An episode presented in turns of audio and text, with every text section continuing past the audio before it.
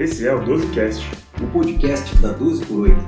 Eu sou o Rafael Rossi e voltei essa semana para a gente terminar o nosso tema da semana passada, que é o tratamento da IC de fração de injeção preservada. Estou aqui hoje com o Diandro Mota. Fala pessoal. E um novo integrante hoje, Matheus Prata. E aí pessoal, tô de volta, substituindo o Vitor hoje para continuar o tema da insuficiência cardíaca. Para hoje, a gente vai continuar então falando um pouquinho sobre insuficiência cardíaca com fração de ejeção preservada, com foco no tratamento. Mas antes disso, a gente vai distinguir o que é uma insuficiência cardíaca com fração de ejeção preservada, o que é uma insuficiência cardíaca com fração de ejeção discretamente reduzida e o que seria uma IC com fração de ejeção reduzida. Na sequência, a gente vai falar um pouquinho sobre tratamento visando alívio sintomático até chegar no que mais importa, mudança de prognóstico. Isso, pessoal. Então, relembrando os, os aspectos que já foram falados em outros podcasts de insuficiência cardíaca e no anterior de insuficiência cardíaca de fração de ejeção preservada, a gente classifica a insuficiência cardíaca pelo grau da fração de ejeção. Quando a fração de ejeção é maior que 50%, nós temos a IC de fração de ejeção preservada. Quando ela está entre 40% e 50%, é a insuficiência cardíaca discretamente reduzida. E por fim, quando ela está abaixo de 40%, tem a insuficiência cardíaca de fração de ejeção reduzida. E relembrando, para quem quer rever os conceitos de C de fração de ejeção reduzida, o passo a passo do tratamento, é o episódio 10 do nosso podcast. Aproveitando, Matheus, que está falando agora da definição de C, né? Uma coisa que é muito engraçada que eu estava notando estudando para esse podcast é que quando sempre que a gente passa o caso um para o outro falando, ah, é um paciente com IC de fração de ejeção reduzida, o que mais me, quando você fala isso, não vem para mim a síndrome clínica, né? Porque dificilmente um paciente com IC FER e CFEP vai se uh, vai se diferir pela congestão, pela volemia, pela dispneia, mas isso fala muito em direção ao tratamento que eu vou propor para esse doente, né? E o que eu vou esperar para ele de evolução clínica na, na internação. Provavelmente quando você fala isso, você não está falando de um paciente que está lá mal perfundido, mas eu sei que drogas que eu vou dar para X paciente e que drogas que eu vou dar para Y paciente, né? O que, que tem benefício para esse FEP e o que, que tem benefício para esse de fração de injeção reduzida. Perfeito. E o tratamento das duas são polos bem diferentes, né? Até mesmo dentro da IC-FEP, a gente tem fenótipos diferentes. Trago para vocês aqui um artigo que foi publicado recentemente mostrando a importância de você distinguir quatro fenótipos muito característicos aí da IC-FEP. Opa, fala um pouquinho dele pra gente diante desse artigo aí. Então vamos lá, é um artigo do dia 5 de janeiro, foi publicado nessa data no Heart PMJ, fazendo uma análise prospectiva, multicêntrica, de pacientes com IC descompensada e que tinham fração de ejeção preservada, foram acompanhados prospectivamente e foram vistos quatro perfis característicos desses pacientes na admissão hospitalar. O primeiro deles era aquele que estava relacionado a uma arritmia descompensando a insuficiência cardíaca, principalmente fibrilação atrial. Esse grupo de pacientes tinha poucas comorbidades associadas. Já no segundo grupo, a gente encontrava pacientes com pressão arterial muito elevada e que, quando ia ser submetido à análise ecocardiográfica, eram observados os piores padrões ecocardiográficos que nós já comentamos no podcast da última semana. O grupo 3 estava relacionado a níveis elevados de gama-GT e de bilirrubina total e que apresentavam com maior frequência hospitalizações prévias por IC descompensada. Por fim, o grupo 4 era caracterizado por infecções que levavam à descompensação da IC e geralmente eram pacientes que tinham pior status nutricional e níveis elevados de PCR. Então aí esses quatro perfis distintos mostram que não somente o prognóstico é diferente, como o tratamento também tem que ser individualizado, né? Ou melhor, tem que ser avaliado cada grupo do paciente para ver em qual ele se encaixa. Aproveitando então que o Diandro deu a deixa aí pra gente, Matheus, você não quer tentar explicar pra gente como que a gente vai usar esses quatro perfis hemodinâmicos para tentar individualizar e em vez de fazer uma receita de bolo, a gente conseguir começar a aliviar sintoma desse paciente com algumas medicações sintomáticas? Independente do, do perfil desse paciente, no fim, ele vai ter um aumento das pressões de enchimento do, do ventrículo e do átrio e vai ter um tipo de congestão que pode ser um pouquinho diferente dos pacientes com IC de fração de ejeção reduzida, que é uma congestão principalmente pulmonar. Então o paciente vai apresentar muita dispneia. E o tratamento então deve se basear na congestão pulmonar e nas pressões de enchimento do, do ventrículo, se você tiver algum exame complementar à disposição. Então, a, a diferença do IC de fração de ejeção reduzida, que a gente buscava edema de membros inferiores, a gente vai focar na, na congestão pulmonar. Então, a busca de crepitações, a dispneia, o sintoma principalmente, e também para o BNP. O NT-proBNP pode demonstrar também que o paciente está descompensado da parte volêmica. Ou seja, né, o manejo hemodinâmico desse doente que é muito importante. Né? A gente tem que ter uma, um ajuste da volemia muito adequado para que esse paciente melhore sintoma. E aí o controle pressórico e cronotrópico para esse doente também é bastante interessante. Né? Outra coisa que é muito legal da gente falar do controle de sintomas é além da parte medicamentosa, né, que a gente está sugerindo agora o uso de diurético para quem couber usar diurético e usar vasodilatadores e, e, e antipertensivos para pacientes que forem mais hipertensos, é também o estilo de vida desse doente que pode mudar e melhorar os sintomas dele. Né? Então, perda de peso é uma coisa que está muito associada associado. E a realização de atividade física foi uma coisa que foi até estudada, e tem um estudo que chama Champion, uh, que ele avaliou se o paciente teria algum benefício de fazer atividade física, e o que ele viu foi que a melhora da performance aeróbica nesses doentes foi bem notada, apesar de não ter tido uma, um segmento tão grande para poder falar de benefício a longo prazo de mortalidade e internação. Mas então, além da medicação, o estilo de vida do doente é muito importante para melhora sintomática. Excelente, Rafa. Então você já está complementando aqui um pouco do que o Matheus começou a falar sobre o tratamento é, valorizando muito o que ele pode fazer em casa, né, fora do ambiente hospitalar. Exato. Lembrando que a gente comentou sobre aqueles quatro perfis do paciente que está com IC descompensada né, e tem fração de injeção preservada. Então a gente tem que lembrar que o tratamento ele pode ser feito dentro do hospital mas pode ser feito em casa também. A gente tem que dividir nessas nas duas situações. Não é ser descompensada simplesmente o nosso foco de abordar aqui nesse podcast. A gente quer falar também o que pode ser feito para aquele paciente que está em casa e que precisa otimizar né, a, a sua vida, tem que melhorar de qualidade de vida, ele tem que ter menos sintomas do que ele tem, ainda que ele não esteja necessitando de uma internação de imediato, correto, Matheus? Correto. Então, resumindo para o controle sintomático, primeiro de tudo, controlar os fatores de risco, principalmente a pressão, como o Rafa falou muito bem, e a atividade física, que é atrelada junto à perda de peso, que a gente vê na prática uma melhora importante dos pacientes, principalmente aqueles sobrepeso, obesidade, que melhoram os sintomas após a perda do peso. E falando de classes, então, Rafa, além de fazer essa mudança de estilo de vida que vocês citaram, as classes de medicamentos, para ninguém esquecer, quais são as mais importantes para a gente lembrar para esses pacientes? Então, Diandro, pensando no perfil hemodinâmico do paciente, a gente tem que sempre levar em conta a pré-carga e a pós-carga, né? Então, se eu tenho um paciente que predominantemente tem uma descompensação da pré-carga dele, um paciente está hipervolêmico, a classe que vai ajudar a gente aqui são os diuréticos, tá? E principalmente os diuréticos de alça. Agora, se eu tenho um paciente que o que predomina é uma pós-carga aumentada, aí os antipertensivos são drogas que vão ter um efeito melhor e melhora de sintomas. Lembrando que a gente está falando de sintomáticos, não de mudança de mortalidade para esses doentes, porque justamente a gente não pode globalizar e colocar isso para qualquer paciente e não é qualquer um que vai ter benefício. Então, se eu der furosemida, por exemplo, para um paciente que não tem um perfil de pré-carga aumentado, eu não vou só não diminuir a mortalidade dele, como vou piorar a função renal, enfim, teriam outros problemas associados a isso. E é por isso que a furosemida, tanto na ICFER quanto na ICFEP, não é uma medicação modificadora a longo prazo. E aproveitando, a gente, na hora, na prática ali, como a gente pode melhor guiar esse tratamento do paciente, principalmente a dose de furosemida, quando o paciente está se queixando de dispneia, porém a gente não consegue perceber alteração no exame físico, a gente não vê crepitação pulmonar, a gente aumenta empiricamente, o que, que você sugeriria, Juliano? Se o Diandro não falar eco, eu vou embora agora. Não, lógico, não, eu não ia deixar de falar do eco. Obviamente esse exame, a beira-letra, é importantíssimo, né, Matheus? Mas tem uma coisa difícil da gente estimar somente pelo exame físico, é volemia e pressões de enchimento do ventrículo esquerdo. Por isso o ultrassom é tão importante como análise complementar, né, para avaliar esse perfil de doente. E você tem que pensar que você vai montar um quebra-cabeças, né? Você pode avaliar a cava do paciente? Pode. Você pode avaliar como que está a função ventricular, você já imagina que seja preservada, mas você descarta que tem algumas outras alterações associadas. É importante ver o coração também? Sim. É importante ver pulmão? Lógico, você vai procurar as famosas linhas B para mostrar que ele está um pouquinho mais congesto. E mais recentemente tem se falado muito da avaliação da jugular interna esquerda tanto na durante a manobra de valsalva quanto inspiração profunda. Quando você tem uma variação muito grande entre as duas manobras, mostra que o tanque está vazio, né? Que você não está hipervolêmico. Agora, quando você tem uma variação pequena, menor do que quatro vezes de um para o outro, aí você já imagina que o tanque está um pouco mais cheio. Você vai montando essas pecinhas do quebra-cabeça com ultrassom e te ajuda muito, viu, Matheus, a definir o que, que vai ser melhor. Será que eu peso um pouquinho mais a mão no diurético? Será que eu vou vasodilatar um pouquinho mais? Isso vai te ajudar, junto com um exame clínico muito bem feito. Bom, então aqui a gente bateu o martelo em três medidas basicamente para diminuir os sintomas dos pacientes, né?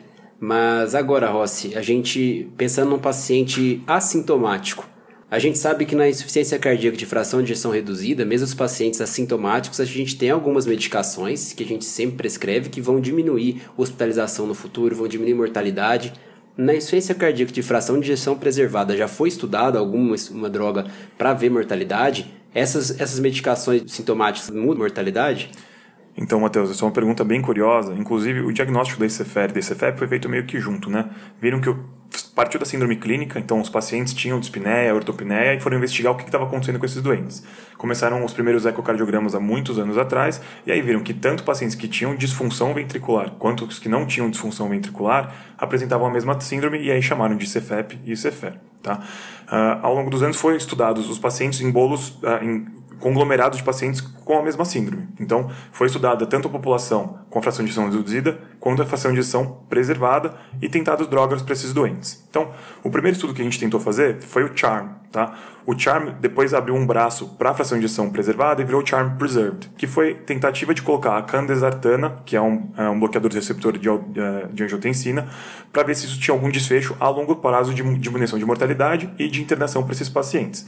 E aí a gente viu que a principal droga que a gente usa na ICFER não tinha um benefício tão grande quanto no ICFEP. A gente só conseguiu ver uma tendência a benefício de redução de hospitalização para esses pacientes, mas ainda assim sem significância estatística. Tá? E por que, que isso é importante? No último podcast, com o Vitor e o Jandro, eu até falei que era um pouco frustrante o tratamento dessa patologia, porque a gente não consegue ter mudança de mortalidade, mas para mim, num contexto em que a gente não consegue diminuir morte, mudar o perfil hemodinâmico do paciente, mudar a hospitalização, melhorar a qualidade de vida, passa a ser uma das grandes prioridades. E mesmo isso a gente acabou não conseguindo no CHARM, tá? Então a primeira frustração com a ICFEP começou em 2000. Então tem quase 20 anos que nós estamos estudando essa medicação e até então não tínhamos nenhuma salvação? É, eu diria Continua. que na verdade foi quando a gente documenta a nossa frustração, né? Porque já é. vinha de antes que a gente não tinha nada para tratar naquela Perfeito. época. Mas como teve essa tendência a uma possível resposta ao BRA, diminuição de internação, aí a gente tentou fazer de novo o iPreserve, que é usar o ibezartan, e também aí ele não mostrou nem essa tendência a diminuição de internação, tá? Como os BRAs tiveram essa tendência, a gente também tentou testar os IECAS, tá? E aí foi o PEP-CHF, que testou uma população idosa com uma fração de ejeção, se eu não me engano, acima de 45%, e ele também não teve nenhum efeito sobre mortalidade e sobre internação. Então, as classes do IECA e BRA já foram muito bem estudadas em três estudos bastante grandes, aí, acho que todos eles acima de 2 mil pacientes, e nenhum deles conseguiu mostrar de forma contundente que seria benéfico a introdução dessa classe de maneira generalizada para todos os pacientes. E de outras classes, falando um pouquinho de espironolactona, acredito que o Topcat avaliou isso. Como que foi a resposta, Rossi? É, Diandro, aí a gente está entrando num, num vespeiro, bicho. Porque é o seguinte, a espironolactona foi testada, tá? A, o Topcat, ele incluiu pacientes da América do Norte, América do Sul, nas né, Américas, e pacientes da Europa, mas principalmente da Rússia e da Geórgia, tá? E dentro desse, uh, desse estudo, a gente também tinha um desfecho primário composto de internação, mortalidade, hospitalização, ah, e o desfecho secundário era só de hospitalização. Nesse estudo, ele foi positivo para a hospitalização, teve uma redução, só que teve uma diferença muito importante entre os centros americanos dos centros europeus. E isso levou aos próprios pesquisadores do estudo a diminuírem a, o poder uh, de relevância desse estudo. Então, só o fato de não ter sido o desfecho primário, ter tido de significância estatística, já diminuiu a relevância dele. E aí o fato de os próprios pesquisadores terem trucado o que tinham encontrado, nos, a, a diferença entre os centros, diminuiu diminuiu ainda mais a relevância.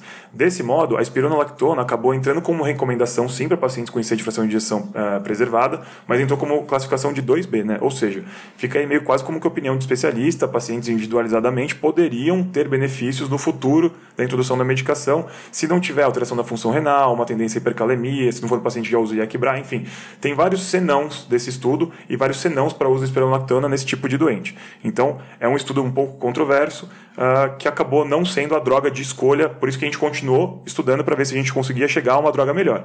E aí parece que agora, na, no último ESC de 2021, a gente conseguiu ter uma resposta um pouquinho melhor de uma outra classe de medicação. Para, para, para. Vamos parar um pouquinho para refletir um, uma coisa importante aqui. Antes de chegar em 2021 com essa novidade aí que a gente já vai falar, tiveram outras tentativas frustrantes também? Ou não, Matheus? Eu ouvi falar que digoxina também foi testada nessa, nessa turma sacubitril valsartana. O que, que a gente tem sobre isso aí? É, exatamente. Antes do congresso da ESC do ano passado, a gente ainda teve dois estudos, né? Um, o DIG Preserved, que avaliou a digoxina para tentar ver se ela diminuiria a mortalidade, um estudo negativo, e um estudo que estava sendo muito esperado, que era o Paragon HF, que é o estudo que, que avaliaria o entresto, avaliou o entresto vasoacetam sacubitril. E foi mais um estudo negativo. Então, essa droga que veio com muito valor para IC de fração de ejeção reduzida não se mostrou tão eficaz para ICFEP. É, o que é interessante a gente notar desses dois estudos é o seguinte: um, a digoxina perdeu muita indicação na IC em geral, né? Tanto na ICFER quanto na ICFEP, a gente viu que é uma medicação que não vai mudar essa síndrome clínica, tá? E outra coisa muito interessante de notar no Paragon é, a gente sempre fala do sacubitril, mas a gente tem que lembrar que tem valsartana junto. Ou seja, de novo, mais um BRA não teve benefício no tratamento da ICFEP. Então parece que realmente a classe não é a droga de escolha para esse tipo de síndrome. É, foram os primeiros eliminados aí, né, do BBB. Exato, do, caiu, com certeza. Da ICFEP. Direto pro paredão, mas falando em, em, eliminados, tiveram concorrentes que entraram recentemente aí na casa e estão competindo pelo seu espaço, né? Vamos falar um pouquinho então do que a gente tem de novidade, os inibidores de SGLT2. Fala um pouquinho disso, Matheus.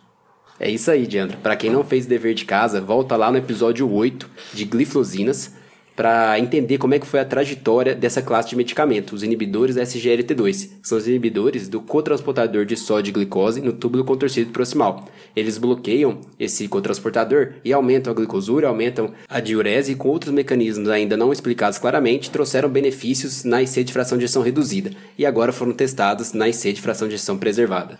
Então vamos lá, quer dizer que pacientes diabéticos acompanhados em estudos clínicos randomizados foram tratados com esse grupo de medicamentos pensando em reduzir seu açúcar sanguíneo, né, sua glicemia, e foram observados que esses pacientes tinham uma taxa menor de internação por insuficiência cardíaca, tinham uma menor progressão de doença renal crônica e surgiu aquela ideia: ah, será que essa medicação é boa também para quem não é diabético e já tem uma insuficiência cardíaca? E você acabou de falar então do contexto da insuficiência de cardíaca com fração de ejeção reduzida, onde foi estudada a dapagliflozina e a empagliflozina com resultados positivos, correto, Rossi? Perfeito, Jânio, foi isso mesmo. A gente teve o Emperor, a gente teve também o DAPA-HF, que aí confirmou que é uma classe de medicação nova, ou seja, uma coisa adjuvante para a gente fazer e que diminui mortalidade, diminui internação, tem benefício para o paciente. Boa, mas a nossa nosso, nosso interesse nesse momento está sendo o ICFEP. E o que, que a gente tem do ICFEP nesse contexto aí, das duas drogas? Vamos começar pela empagliflozina. Bom, então nessa euforia das glifosinas, elas obviamente também foram testadas para esse outro fenótipo que eram escolhidos dos estudos que é o pacientes de C de fração de injeção preservada. Então, a gente teve esse primeiro estudo, que saiu agora na ESC 2021, que foi o Emperor Preserved, que, que eles avaliar pacientes com fração de injeção acima de 40%, se teriam benefício ou não da droga. Diandro, então me fala uma coisa, já que a gente fez tanta propaganda agora do Emperor, consegue falar um pouquinho mais pra gente como é que foi o desenho desse estudo? Legal, Rossi. Olha, toda vez que a gente vai lembrar de um estudo, pessoal, tem um mnemônico chamado PICOT que ajuda a organizar as ideias. Cada letrinha tem um significado. Então vamos lá. PICOT, letra P. Qual foi a população estudada? Pacientes com insuficiência cardíaca e fração de ejeção do ventrículo esquerdo maior que 40%. I, intervenção. A nossa droga foi a empagliflozina, 10 mg dia. C de controle, pessoal. O que foi utilizado como controle foi placebo. O O é de outcomes. Qual foi o desfecho utilizado? No caso do estudo, foi um desfecho composto de mortalidade cardiovascular e internação por IC descompensada. Por fim, a letra T é T de tempo. A gente teve 26,2 meses de segmento desses pacientes. Ótimo. E qual foi o resultado desse picote aí? De... Ué, falei, falei bastante e não disse nada, né? muito romântico, muito é. legal o acrônimo, mas o que, a, o que a galera quer saber, o que o nosso estádio 99 aqui quer saber é qual foi o resultado? Então vamos lá. Depois de 26 meses de segmento, de mais de 5.900 pacientes, né? quase 5, 6 mil pacientes, é, teve uma diferença do ponto de vista estatístico que foi significativa, né? com um hazard ratio de 0,79 a favor ali da empagliflozina, ou seja, houve redução de mortalidade cardiovascular e internação por IC descompensada, mas é importante ressaltar que foi às custas de redução da internação. Né? A gente teve um, uma redução de 29% do risco de internação por IC descompensada. E com relação à magnitude desse achado, Diandro, teve um NNT de 30, né? um NNT bastante benéfico, é. ou seja, a cada 30 pessoas que tomaram essa droga, uma reduziu principalmente a hospitalização por, por IC. Isso é importante, viu, Matheus? Toda vez que você vai avaliar a aplicabilidade de um resultado de estudo no seu dia a dia, você deve levar em consideração não somente a validade do ponto de vista estatístico, como também a significância clínica, né? a magnitude do efeito. Quando você fala um NNT de 30, ou seja, está abaixo de 50, para algo que custa muito uma internação para um paciente com IC, ela é custosa para o serviço de saúde, seja ele público ou privado. E quando você mostra de 30 pacientes um teve benefício, realmente chama atenção. Bom, posso jogar água no chopp? É o Pô, seguinte, é, claro. todo mundo está muito empolgado, a gente fez muita propaganda aí do Enter Preserved, mas é o seguinte, tem dois pontos importantes da gente notar. Um, pergunto para o Matheus, você fica confiante em dizer que a empaglifosina diminui mortalidade para esses pacientes com esse desfecho primário? Não, mortalidade a gente não pode dizer que, que diminui, apesar de que diminuiu o desfecho composto e teve uma tendência a diminuir a mortalidade. Foi observada uma diferença numérica da mortalidade, que deixa o estudo com uma robustez, mas a gente não pode afirmar que diminuiu morte cardiovascular. Bom, é, é bom a gente sempre salientar isso, né? É, como você falou, Rossi, a gente se avaliar só mortalidade no grupo que usou a medicação, teve uma redução de risco de 9%, né? Mas, infelizmente, né, não que a gente esteja torcendo, é que a gente sempre quer que tenha uma droga que mostre impacto, inclusive, em morte não atingiu um nível de significância estatística que a gente pudesse considerar como uma diferença relevante, mas 9% aí de redução de risco de morte, né? A gente teve comparando com placebo. É aquela história do charm, né, Diandro? É uma tendência a provavelmente reduzir, mas que a gente não consegue confirmar estatisticamente. Mas você quer uma coisa boa? Eu vou falar para você, Rossi. Ah, tá, porque eu vou devolver uma coisa ruim depois. Ah, não, não. Ah, não, não, Vamos uma coisa é boa. Isso aí, bate bola. For, foram, foram comparados, né, os grupos de pacientes diabéticos e não diabéticos, e os resultados foram semelhantes, tá? Ou seja, mostra que esse paciente aí, que mesmo que não tenha uma glicemia alterada, pode ter benefício de utilizar a medicação, ainda que não tenha um P significativo para mortalidade, reduz a internação, né? Então é um resultado é. que para a gente é promissor. Isso de fato, com certeza já me convenceu, né? Não é uma droga para diabéticos, na verdade. É, e foi uma tendência que mostraram os outros estudos, né? Na IC de fração de gestão reduzida e confirmado agora também na CFEP. Exato, ela é uma droga também para diabéticos, mas também para cardiopatas. De, de, detalhe pequeno, detalhe pequeno, Lá vem. pode passar batido. Não sei se os nossos ouvintes aí estão atentos, mas a gente incluiu pacientes que tinham fração de ejeção preservada e pacientes com disfunção discreta. É isso que eu jogava no chopp do segundo ponto, Diogo. Ah, joguei antes. É, joguei já, antes de você. Já que o Matheus estava falando da definição, né, mostrou pra gente. Matheus, a gente pode falar então que é uma droga que reduziu todo esse desfecho para pacientes com IC-FEP? Olha, a representação da, dos pacientes com IC de fração de injeção discretamente reduzida, ela não foi muito representativa. Então, assim, eu ficaria confortável de dizer que ela é boa para paciente de IC de fração de injeção preservada. Mas tem outro água no chope aí pra gente jogar. Na análise de, do subgrupo de pacientes com fração de injeção maior ou igual a 60%, não, não foi visto esse benefício. Ah, mas esse tá voando, não tá não, Matheus? Maior ou igual a 60%, esse cara tá bem demais. Eu tô sentindo que a gente vai criar mais uma definição de C, o cara entre 50% e 60% de fração de injeção.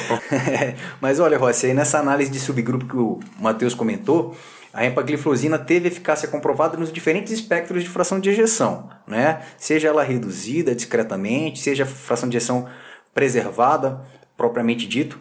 Porém, tem uma possível redução do efeito quando você vai encontrando valores de fração de ejeção mais alta, né? mais elevadas. E será que a gente pode ter uma resposta sobre o efeito de medicações como inibidores de SGLT2 em pacientes com fração de ejeção única exclusivamente acima de 50%?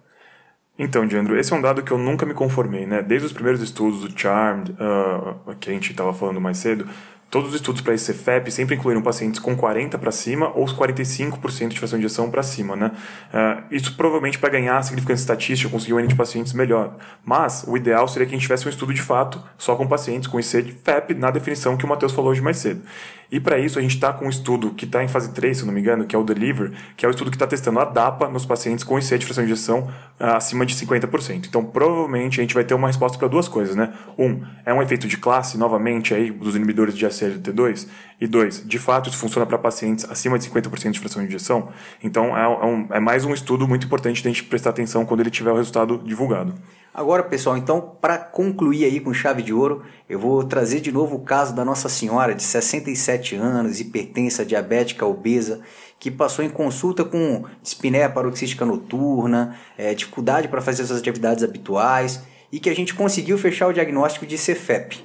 Depois de compensar, deixar ela bem medicada, seja com diurético, vasodilatador, Mateus, com o que a gente tem de dados hoje, você olharia para ela e pensaria: eu acho que vou prescrever a empagliflozina para ela de 10mg porque é capaz dela ter um bom benefício. Você faria isso? Diandra, no caso dessa Nossa Senhora, ela ser diabética, Então a, glifosina já estaria indicada para diminuir risco de cardiovascular. Garoto esperto, é, não caiu, não caiu na casca de banana. Aí você tem uma desculpinha para deixar a glifosina lá. Agora, se ela não diabética, eu acho que poderia valer a tentativa, principalmente se ela tivesse sintomática. Mas como se disse uma paciente não sintomática, dizem que você não deve ser nem o primeiro nem o último a utilizar uma medicação, né? É, isso foi uma coisa que responderam até no post eu coloquei, foi um saindo do forno foi. que eu fiz sobre o Emperor. E comentário, eu mal tinha resposta pra pessoa, né? Falou, olha, nunca seja o primeiro nem o último a colocar uma droga. Mas é o seguinte, de fato, a gente não tem um estudo de segurança a muito longo prazo do uso da empaglifosina nesses pacientes. Como o Diandro falou, foi um segmento de basicamente um pouco mais de dois anos aí.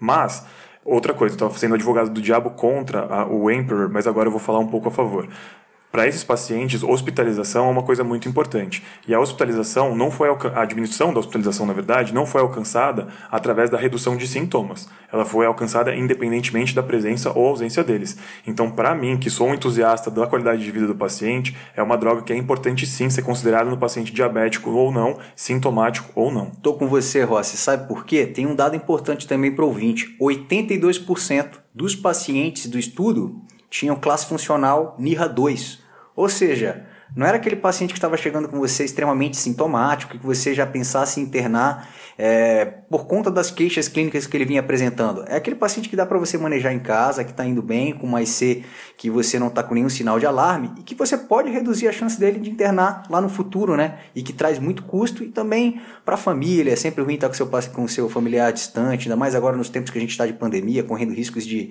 infecções hospitalares. Então tem que juntar tudo isso, colocar na ponta do lápis e fazer esse cálculo, né, Matheus? Perfeito. Sem dúvida, Diandro. Outra coisa que é, que é, legal de mostrar o nosso preconceito com esse tipo de desfecho é o seguinte: na fração de injeção reduzida, hoje ninguém questiona colocar a empaglifosina e a dapaglifosina, apesar de a gente também não ter um desfecho a longo prazo, saber como evoluem esses pacientes em relação à segurança. Mas a gente coloca por quê? Diminui a mortalidade. Agora, quando é qualidade de vida, diminuição de internação, a gente fica meio assim, não, a droga é nova, não vou ser o primeiro a colocar. Mas peraí, na fração de injeção reduzida você não colocou? Por que, que na fração de injeção preservada você não vai deixar de colocar, entendeu? Então é uma coisa que não entra muito na minha cabeça. Eu acho que se a gente acredita na droga, a gente tem que testar. A gente, a, a gente é cientista, né? A gente tem que sempre acreditar na ciência. E mais do que isso, a gente tem que pensar no bem-estar do nosso doente. E não só se ele vai morrer ou deixar de morrer, mas o como ele vai viver até esse momento. Olha, Rafa, você falou uma coisa muito importante e usando aqui do bom senso como ecocardiografista, eu tenho que jogar um pouquinho de água agora no chope da gente aqui. No seu chope. No meu chope, no chope do ecocardiografista. Tá tudo molhado. Tá tudo molhado. Poxa, a gente valoriza muito, né, algumas medidas quantitativas, né, como a fração de injeção pelo eco. E a gente às vezes para e pensa, poxa, será que uma medicação ela vai ter mais valor se a fração de injeção for de 48% do que se fosse 52%? Uma variação aí de 4% absoluta, mas que se você for colocar dentro de uma de, uma, de um desvio padrão inter e intra-observador, será que isso tem significância? Para vocês verem como a medicina, pessoal, não é simples não, né? Não basta números assim aleatórios que a gente coloque dentro de uma faixa para definir o que é melhor para o paciente. Os estudos vêm para tentar facilitar né? E que a gente tenha sempre muito bom senso quando a gente for decidir o que a gente vai fazer pelos nossos pacientes. Com certeza. Acho que mais facilitar é homogeneizar, né, Diandro? É tirar um pouquinho da minha percepção, da minha experiência clínica e colocar isso aqui num contexto mais populacional, né? Como é, é ciência, sempre vai ter água no chopp, mas acho que o importante é quando o chopp é bom, apesar da água, a gente vai acabar tomando. é verdade. É, acho que não poderia ter conclusão melhor depois dessas grandes, desses dois grandes profetas aqui da, da medicina, Diandro e, e Rafa. Quem sou eu? Agradecer a todos que escutaram até agora, né? Esperamos que tenham gostado e fazer um pedido para todo mundo ir lá na janelinha do Spotify, dar uma avaliação, porque isso ajuda bastante a gente. Obrigado, pessoal. Até breve o nosso próximo bate-papo. A gente espera sempre vocês por aqui ouvindo a gente. Queria agradecer muito aos sobreviventes da ICFEP. Muito obrigado aí, foi uma honra participar de novo com esses dois monstros aqui. E semana que vem tem mais.